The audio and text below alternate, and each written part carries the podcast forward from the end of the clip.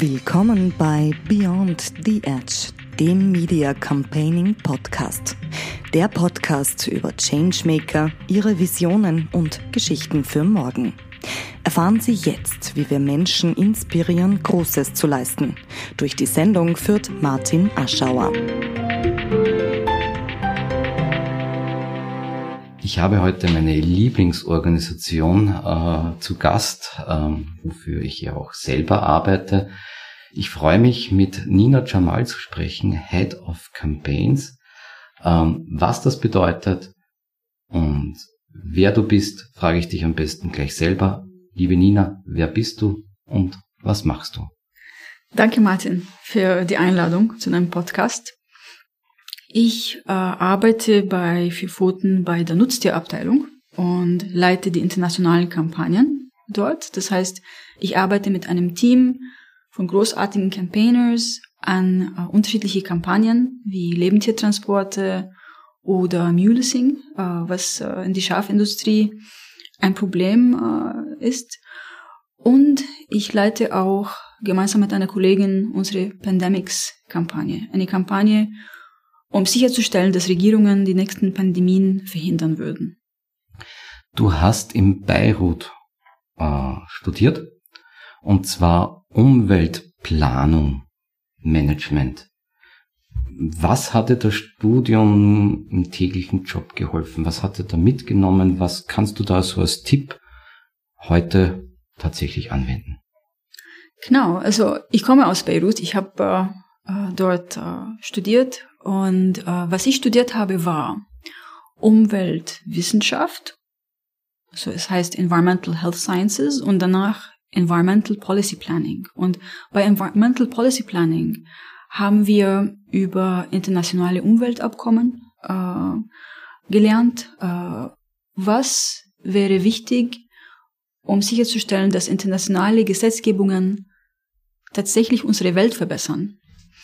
Und was ich dort gelernt habe, hilft mir jetzt in unserer Arbeit äh, zu Pandemien, weil die WHO an einem Pandemieabkommen gerade arbeitet. Und da beschäftigen sich Regierungen mit dieser Frage, was sollen wir in diesem internationalen Abkommen schreiben, worauf sollen wir uns konzentrieren, um besser vorbereitet zu sein, aber auch um die nächste Pandemie zu verhindern. Du sprichst ja viele Sprachen. Äh, wir führen das Gespräch ja in Deutsch, was ja nicht deine Muttersprache ist. Inwiefern hat dich Beirut, wo du aufgewachsen bist und deine Wurzeln, inwiefern haben sie dich geprägt und inwiefern beeinflussen sie dich? Meine Wurzeln in Beirut und Libanon, das stimmt. Also ich spreche Arabisch. Arabisch ist meine Muttersprache und wir arbeiten sehr oft auf Englisch, aber meine Wurzeln im Libanon haben mir dabei geholfen, sehr lösungsorientiert zu sein, sehr flexibel zu sein, äh, sehr aufmerksam zu sein, äh, was in unserer Welt sich tut und was für einen Einfluss es hat auf, äh, auf alles, was wir machen. Ähm, in Libanon lernt man, dass, dass man äh, von Tag zu Tag sich anpassen muss. Und das ist genau, was in dieser Pandemie passiert ist. Während der Pandemie mussten wir uns alle anpassen auf der Welt. Wir hatten, wir hatten eine globale Gesundheitskrise, wir hatten eine ökonomische Krise. Es ging um Menschenleben, es ging um Lockdowns, es ging um Eltern, die zu Hause bleiben mussten mit ihren Kindern. Wir haben gesehen, wie schnell Menschen sich anpassen und als die Pandemie angefangen hat. Und durch diese Flexibilität war es mir ganz klar, dass wir bei Vier Pfoten unsere Arbeit äh, nicht mehr so weiterführen konnten. Wir konnten nicht einfach bei unseren Kampagnen von davor weitermachen. Es war dann klar, dass unsere Beziehung mit Tiere existenziell geworden ist, wie, wie wir vor ein paar Monaten ähm, äh, besprochen haben. Unsere Beziehung mit Tiere und Natur kann zu Pandemien führen, es kann zu globalen Krisen führen, es kann unserem Leben verändern. Und äh ich glaube, das ist ein Aspekt, was viele Menschen so in dieser Deutlichkeit nicht wissen. Darum muss ich oder werde ich hier an dieser Stelle nachfragen. Also du sprichst ja um die Pandemien, aber was Pandemien mit dem Tierschutz direkt zu tun haben, das liegt ja manchmal nicht so auf der Hand. Bei Antibiotika weiß man schon irgendwie, dass das nicht so gescheit und gesund ist und Resistenzen führt und dass wir das ja, Antibiotikaresistenz prognostiziert 2040, 50, da gehen die Zahlen ein bisschen auseinander, aber ohne Antibiotika sind wir quasi medizinisch wieder in der Steinzeit. Aber was hat den Tierschutz mit Pandemien zu tun oder das Schlagwort, was man öfter hört, Zoonose, was ist denn das? Eine Zoonose ist eine Erkrankung, die vom Tier zum Mensch überspringt. Und der Grund, warum wir eine One Health Strategie brauchen auf nationaler und internationaler Ebene ist, weil die Gesundheit der Menschen verbunden ist mit der Gesundheit der Tiere und der Umwelt. Die meisten infektiösen Krankheiten, die wir äh, auf der Welt haben, haben einen tierischen Ursprung.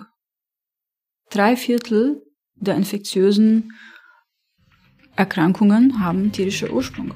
Jeden zweiten Montag im Monat neu auf mediacampaigning.net oder jeder anderen digitalen Podcast-Plattform dieser Welt. Changemaker im Gespräch über Visionen und Geschichten von morgen. Der Podcast von und mit Media Campaigner Martin Aschauer.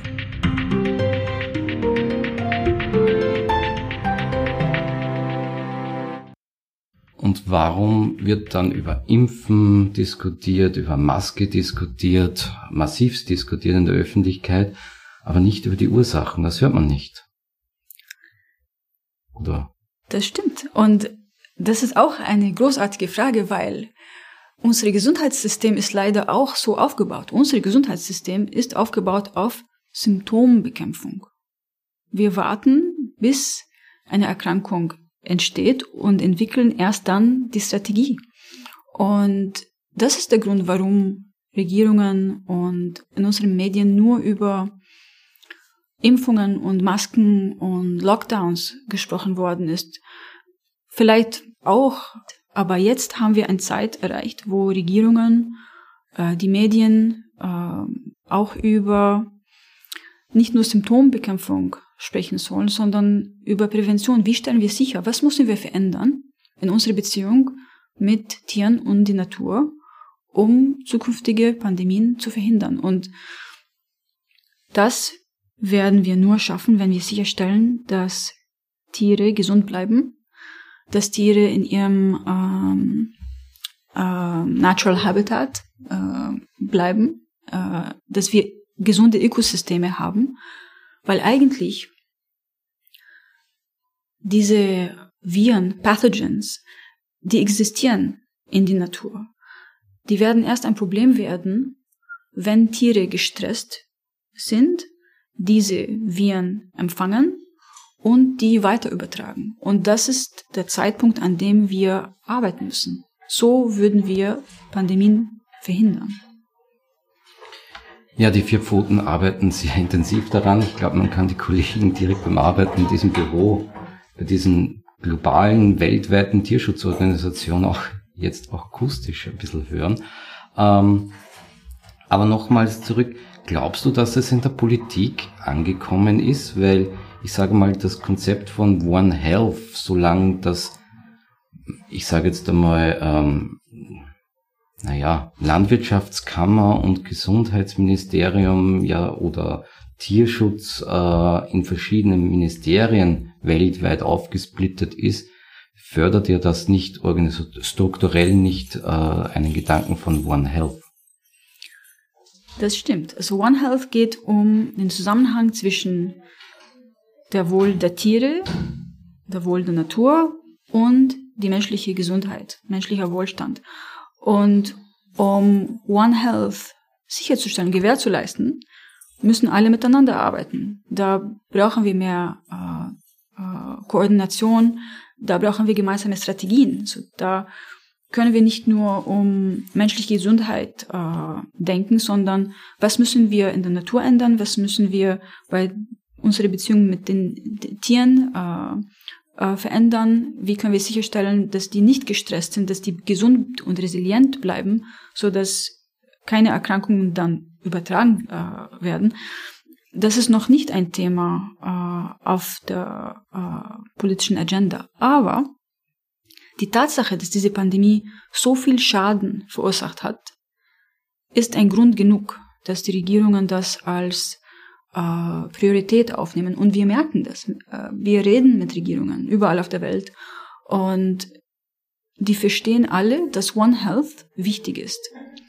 Die verstehen aber, dass die eine Herausforderung vor sich haben, dass sie miteinander strukturell arbeiten müssen im WHO, in, in diese äh, Termine, wo Regierungen diese neue Pandemieabkommen verhandeln, findet man nur die Gesundheitsminister.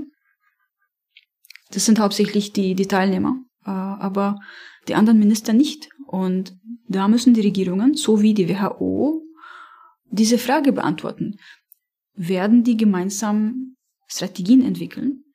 Und wo hat das einen Platz? Wird das einen Platz haben nur auf nationaler Ebene und, oder auch auf internationaler Ebene? Du bist ja schon ewig und drei Jahre im Kampagnengeschäft, sage ich jetzt mal dazu. Was war deine wichtigste Kampagne für dich und was hat die ausgezeichnet?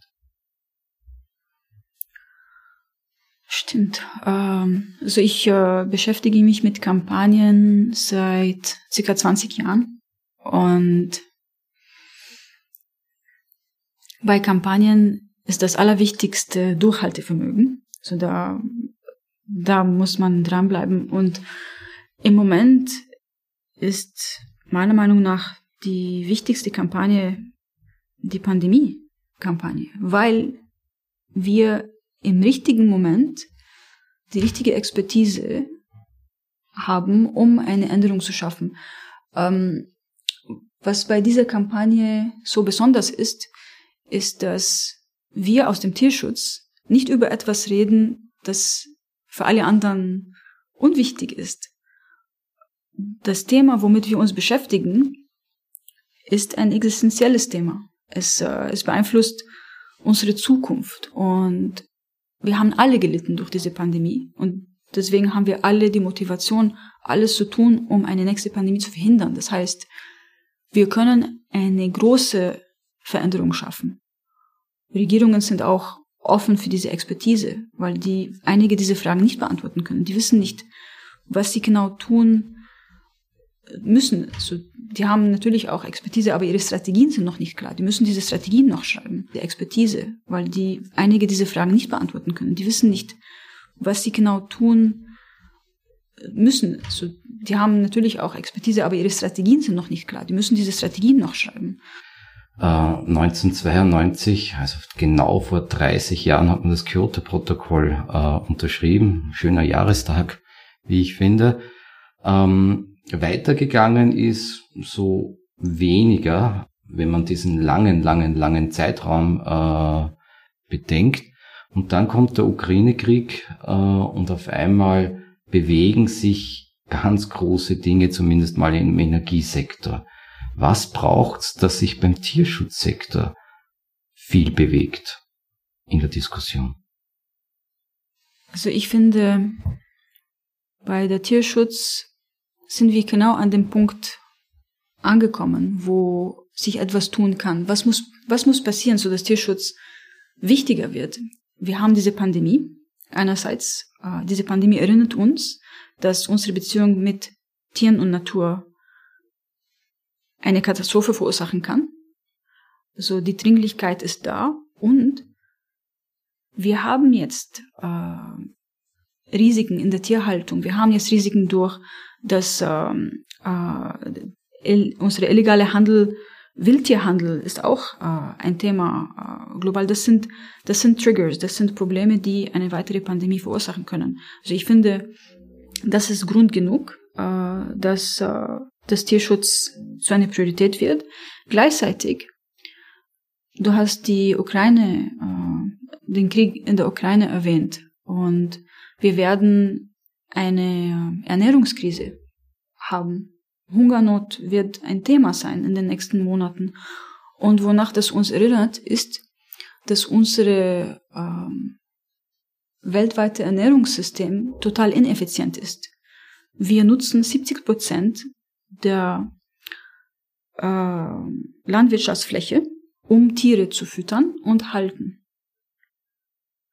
Und wenn wir Hungernot als, äh, als globales äh, Thema haben werden, ist die Frage, ob wir nicht äh, unsere Ernährungssystem umstellen müssen, unsere Landwirtschaft effizienter machen in Richtung mehr pflanzliche Ernährung äh, und äh, weniger Tierhaltung. Für all jene, die noch mehr erfahren möchten, es gibt einen Bonustrack zur Sendung. Alle, die dieses Interview teilen, den Newsletter abonnieren oder den Podcast durch eine Spende unterstützen, bekommen weitere unveröffentlichte Highlights dieses Gesprächs exklusiv zugeschickt. Mehr Infos auf mediacampaigning.net. Jetzt Bonustracks sichern. Du hast ja dein halbes Leben mit Klima und Energie verbracht. Du hast bei der UNINO gearbeitet, auch beim Verbund. Was hat dich zu dem Tierschutz gebracht und was hat dich dann zu einer weltweiten globalen Tierschutzorganisation gebracht? Und warum machst du da den Unterschied aus? Der Grund, warum ich bei Verfolgten angefangen habe zu arbeiten, war äh, die äh, Verbindung zu Klimaschutz, Klimawandel. Ähm, in der UNIDO habe ich äh, zum Thema Montreal-Protokoll gearbeitet. Es ging um äh, Ozon. Äh, bei äh, Verbund und danach in den Klimaverhandlungen habe ich mich mit dem Thema äh, erneuerbare Energie, äh, Emissionsreduktion beschäftigt. Und es war mir dann klar, dass Emissionen nicht nur aus unserem Energiesektor entstehen, sondern auch aus der Landwirtschaft. Und ich habe gehofft, dass, äh, dass wir bei Vifoten uns mit dem Thema Klimawandel äh, beschäftigen, mit dem Thema Fleischkonsum, mit, der, mit dem Thema Ernährung. Äh, und das war für mich äh, der logische nächste Schritt, dass es, äh, dass das auch äh, eine Priorität ist, dass wir an unserer Ernährung äh, arbeiten, dass wir äh, das Thema Fleischkonsum auch priorisieren müssen. Es, es muss genauso äh, behandelt werden wie Energie, erneuerbare Energie, Energieeffizienz. Ähm, ja, das, äh, das war der Grund, warum ich bei Vifoten arbeiten wollte. Und wir haben jetzt ein, ein Klimaprogramm und beschäftigen uns genau mit diesen Themen. Worauf bist du stolz? Ich bin stolz, dass ich die Chance habe, die Welt positiv zu verändern. So bei Fifoten, äh, aber auch ähm, in, äh, in meinen, meinen letzten Jobs. Äh, es ist schön, nicht nur, ähm, nicht nur sich mit Problemen auseinanderzusetzen. Es gibt Hoffnung, wenn man weiß, dass man durch Kampagnen ähm, etwas verändern kann, dass man Strategien entwickeln kann, dass man äh, Stakeholders findet, die äh, besser sein wollen und denen gemeinsam arbeiten, um diese Veränderung zu schaffen. Und was treibt dich an? Was mich antreibt, ist Hoffnung und das Wissen, dass immer ein Weg gibt. Es gibt immer eine Lösung zu diesen Problemen, die wir jetzt haben. Und es gibt die Wille. Wir müssen nur die Menschen finden, die äh, die das auch wollen und gemeinsam mit denen arbeiten. Was macht für dich eine Kampagne erfolgreich? Gibt es da ein Geheimrezept? Ja, eigentlich, es gibt viele, äh, aber wenn ich das so pauschalisieren soll, ähm, einer der wichtigsten ähm, Elemente ist äh, Durchhaltevermögen, dass wir dranbleiben man muss immer eine ähm, umfassende Strategie folgen, also nicht nur sich an einem Hebel äh, setzen, sondern das ganze Bild, äh, alle Stakeholders äh, identifizieren, äh, äh, der Wurzel äh, der Probleme, die Verbindungen zwischen äh, die Menschen, die diese Probleme verursachen und wer denen unterstützt. Ähm, also es gibt, äh, es gibt einiges, aber ich finde, das Wichtigste ist, dass man eine umfassende Strategie folgt äh, und auch die Kampagne wie eine Geschichte wahrzunehmen. Es ist, es ist eine Geschichte der Veränderung. Es fängt mit einem Problem an und endet mit der Lösung. Und was inzwischen passieren soll, steht den Campaigners und den Stakeholders, mit wem sie arbeiten, offen. Das ganze Interview sowie exklusives Bonusmaterial gibt es demnächst auf diesem Kanal. Jeden zweiten Montag im Monat neu auf mediacampaigning.net.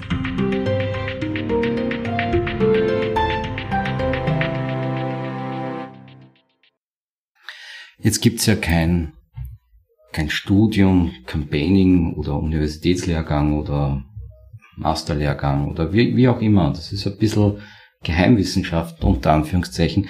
Gibt's ein Buch, das du empfehlen kannst oder das dich inspiriert hat? Ja, es gibt äh, zwei Bücher eigentlich. Eins ist äh, von Chris Rose, How to Win Campaigns. Das ist wie ein How-to-Manual. Es ist, es ist großartig. Ich habe sehr viel von Chris Rose in diesem Buch gelernt. Er hat auch ein anderes Buch geschrieben, uh, What Makes People Tick. So was bewegt uh, unterschiedliche uh, Menschentypen, was motiviert denen. Und ein drittes Buch, es ist eine Sammlung von unterschiedlichen Kampagnenmethodologien und Taktiken. Es gibt auch eine Webseite dazu. Es heißt Beautiful Trouble. Es ist großartig. Es, äh, es, ähm, es bringt sehr viele Beispiele mit. Also Chris Rose, How to Win Campaigns für die Theorie und Beautiful Trouble für die Praxis. Welche Erfahrung hast du mit Media Campaigning gemacht? So, ich war selber nie eine Media Campaignerin. Das, äh, das interessiert mich. Äh, und in meiner Vergangenheit habe ich äh, oft mit Media Campaigners gearbeitet. Ähm, ähm, so, ich finde, ich finde es großartig, Media Campaigning, weil es sich auf Motivation, Motivation von Targets, wem wir erreichen wollen, ähm, es geht um die kommunikative äh, Ebene der Strategie. Also das ist, das ist eine Ebene der Strategie, die sehr wichtig ist, weil es sicherstellt, dass was wir ähm, uns als ähm, Pathway überlegt haben, tatsächlich passiert. Es, äh, es stellt sicher, dass die Menschen, die die Kampagne sehen müssen, das sehen. Ähm, es äh, stellt sicher, dass wir die richtige Verpackung für den unterschiedlichen Botschaften äh, uns überlegen. So, wenn es äh, eine Kampagne ist mit äh, Politikern, wäre ein Taktik bei Media Campaigning ein äh, Fachgespräch wo man Experten und Politiker zusammenbringt. Aber wenn man eine Marke erreichen möchte, dann überlegt man sich, wie diese Marke kommuniziert und kreiert äh, die Kommunikationsmaßnahmen in einer Art und Weise, die äh, diese Targets anspricht. Also es ist eine sehr spannende, kreative Welt. Jetzt bist du ja auch schon, äh, wie du vorher erwähnt hast, über 20 Jahre quasi im Campaigning-Geschäft. Nicht alles funktioniert ja immer, äh, ist meine persönliche Erfahrung ja auch. Aber was ist so, so auch ein Learning? Was können sich andere ersparen beim Falschmachen? Hast du da einen Tipp? Ja, ein Tipp wäre, also ich habe zwei Tipps, wenn es um Kampagnen geht. Eins wäre, immer im Klaren zu sein, was das Endziel ist. Äh, weil es die Strategie beeinflussen soll. Also je nachdem, was das Wichtigste in der Kampagne ist, müssen wir unsere Maßnahmen setzen. Wenn dieses Ziel unklar ist, dann werden wir sehr viele Maßnahmen entwickeln und überlegen und die werden nicht wirksam werden. Und das Zweite wäre, dass, äh, dass man im Klaren sein muss, dass man nicht immer dieselben Maßnahmen nutzen soll. Man gewinnt nicht jede Kampagne mit denselben Maßnahmen so. Man kann nicht immer eine Petition als Teil der Strategie äh, nutzen. Man kann nicht immer ein ähm, Vergleich von Marken äh, als, äh, als Kampagnenmethodologie äh, nutzen. Also es gibt kein One-Size-Fits-All Taktik, die, die eine Kampagne erfolgreich macht. Und ich weiß, es ist nicht real, aber stell dir vor, jetzt hast du die Möglichkeit, mit einer Milliarde Menschen zu kommunizieren und hast genau 45 Sekunden. Ähm, nein, so viele hören den Podcast nicht, aber stell dir mal vor, eine Milliarde Menschen würden jetzt zuhören. Was würdest du denen, diesen Personen gerne in diesen nächsten 45 Sekunden sagen? Was ich äh, eine Million Menschen sagen würde, wäre nicht so pessimistisch und zynisch zu sein, trotz allem, was auf dieser Welt passiert. Ähm, wir müssen uns überlegen, was wir, was jeder von uns äh, machen kann, um diese Welt besser zu machen. Ähm, ja, wir sind resilient und äh, klug und kreativ und äh, können auf jeden Fall die Welt verändern, wenn wir wollen und wenn wir die Hoffnung nicht verlieren. Jetzt habe ich noch eine Frage, was unsere Hörer und Hörerinnen kaum wissen können. Du arbeitest ja in einem Internationalbüro, das heißt sozusagen im Headquarter mit der ganzen Welt zusammen. Wie kann man sich das vorstellen? Man hat täglich Skype-Konferenzen oder wie läuft eine internationale Arbeit in einer Tierschutzorganisation über die ganzen Zeitzonen äh, ab? Vier Pfoten ist ja eine weltweite riesige Organisation. Das Wie stimmt. schafft man das? Seine Themen weltweit zu setzen? Also durch die Pandemie haben wir ähm, eine Situation gehabt, wo es viel einfacher geworden ist, online mit jedem zu reden. So aus unserem Büro oder aus unserem Homeoffice haben wir Zugang zum ganzen Welt. Wir reden mit Politikern, mit Universitätsprofessoren, ähm, überall äh, auf der Welt mit Firmen, äh, entwickeln Strategien gemeinsam in unseren Teams.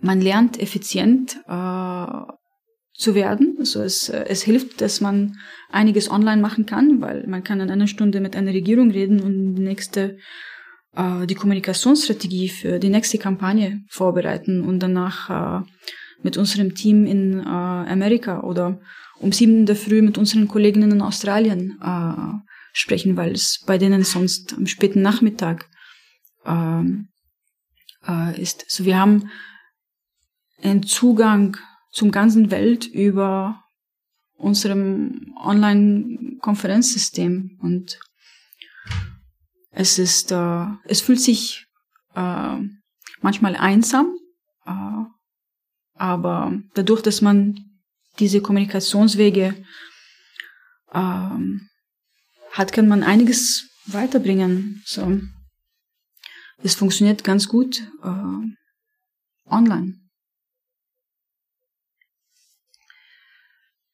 Eine Frage äh, habe ich mir noch aufgespart, unter Anführungszeichen. Und zwar 90 Prozent unserer Entscheidungen sind ja nicht auf Daten, Fakten und Zahlen beruhend. Ähm, was bedeutet das für einen Campaigner? Das ist eine großartige Frage. Ähm, das ist für uns eine Herausforderung, weil also wir müssen, es muss uns klar sein, dass Menschen nicht wirklich äh, immer faktengetrieben werden. Die sind getrieben von Emotionen, die sind getrieben von, äh, was Promis gut finden.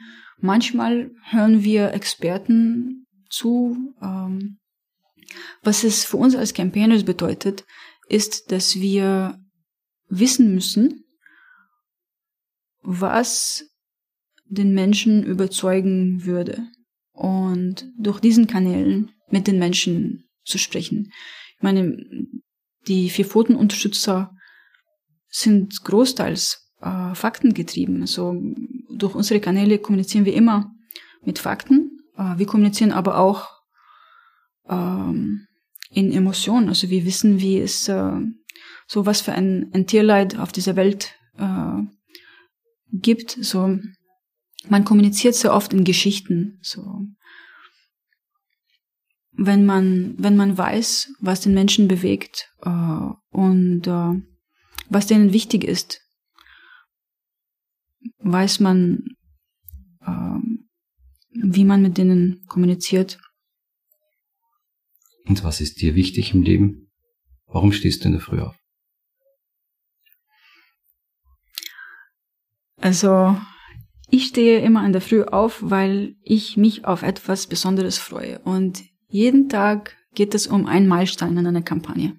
Also ich freue mich auf äh, ein Gespräch mit einer Firma oder ein äh, Strategiegespräch mit den Kolleginnen, wo wir uns überlegen, was wir nächstes Jahr äh, machen werden. Ähm, was mich auch bewegt, ist äh, so privat ist auch Kochen. Ich liebe Kochen. Äh, und manchmal freue ich mich, wenn ich einen Kuchen mit in die Arbeit mitbringe, um einen Geburtstag zu feiern äh, mit den Kollegen. Oh ja, also großteils freue ich mich auf die Gelegenheit, jeden Tag äh, unsere Arbeit weiterzubringen zu können, äh, etwas Positives zu machen. Auch wenn es klein ist, weil wir gewinnen unsere Kampagnen, wenn wir eine Sammlung von kleinen Meilensteinen schaffen. Da sage ich an dieser Stelle Danke für das Gespräch. War total spannend. Dankeschön. Danke dir auch, Martin. Danke fürs Zuhören. Beyond the Edge, der Podcast von und mit Media Campaigner Martin Arschauer sagt Danke. Jetzt mediacampaigning.net hören. Weitersagen hilft.